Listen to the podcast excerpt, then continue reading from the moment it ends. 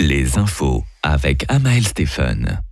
Hier, c'était la deuxième édition des 6 heures de Fribourg, l'unique course nationale de mini-voitures à hydrogène.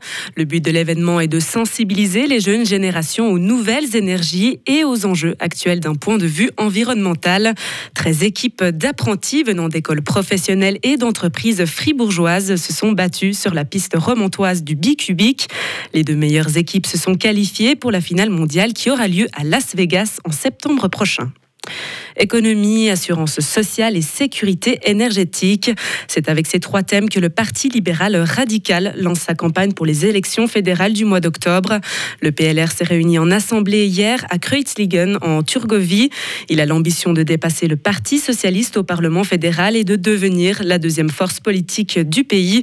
Thierry Bucart, président du PLR suisse. Nous sommes la force unique en Suisse qui prend responsabilité pour tous les sujets.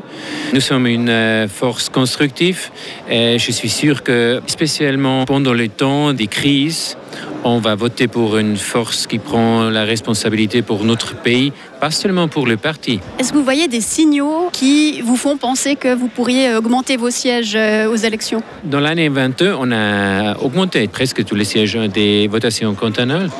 C'est la raison pour laquelle on est vraiment dans un chemin de succès. Mais c'est juste, dans les élections passées, dans 23, on a un petit peu perdu. C'est la raison pour laquelle on est encore plus motivé pour battre pour notre succès. Mais on doit faire une campagne très stricte, une campagne claire, une campagne forte. Le chemin est long, mais on a encore presque six mois. Les libéraux radicaux ont aussi adopté leur mot d'ordre pour la votation fédérale du 18 juin sur la loi climat. Ils recommandent au peuple de voter oui. Et enfin, une couronne de 2 kilos, un carrosse en or et des centaines de millions de téléspectateurs à travers le monde.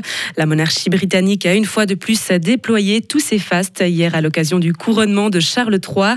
À Liverpool, une place a été désignée avec deux écrans géants qui retransmettaient l'événement.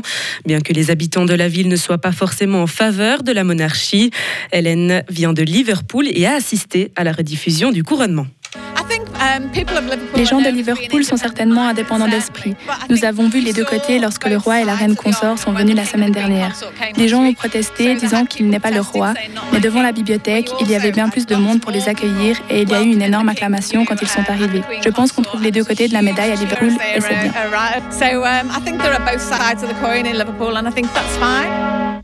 Un son sur place par nos confrères de l'Echo Magazine. Cet événement historique donnera congé demain à tous les Britanniques. Retrouvez toute l'info sur frappe et frappe.ca.